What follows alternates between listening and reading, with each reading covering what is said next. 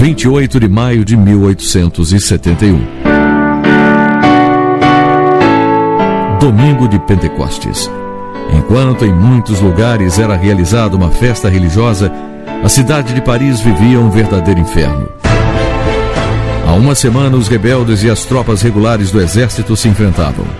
Com essa semana sangrenta, chegou ao fim a chamada Comuna de Paris, a primeira revolução proletária do mundo.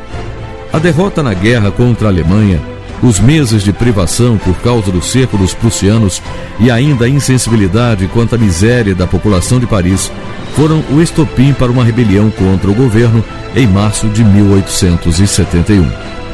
A Comuna surgiu espontaneamente, gerada por conflitos políticos e sociais. Foram dois meses de governo. Várias leis foram aprovadas pela Comuna principalmente para diminuir a miséria do proletariado parisiense. Outras leis exigiam a separação da igreja e do Estado, o fim dos privilégios da nobreza e a punição com morte de quem cooperasse com o antigo governo. Muitos militares e clérigos, entre eles o arcebispo de Paris, foram mantidos reféns. Enquanto isso, o governo preparava uma ação militar para retomar a cidade e reassumir o poder. As primeiras tropas do governo invadem a cidade na noite do dia 21 de maio. Começava o confronto que ficou conhecido mais tarde como a Semana Sangrenta.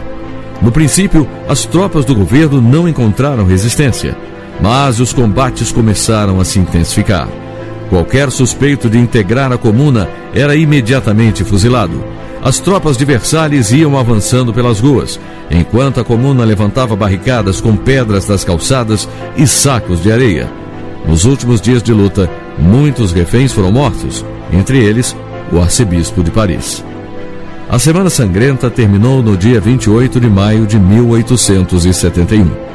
Mas não o derramamento de sangue. Segundo o cálculo dos historiadores, a comuna teria assassinado aproximadamente 500 adversários políticos, enquanto as tropas governamentais mataram mais de 20 mil pessoas durante a retomada de Paris. História hoje. Apresentação Gilson Santa Fé. Sonoplastia Messias Melo.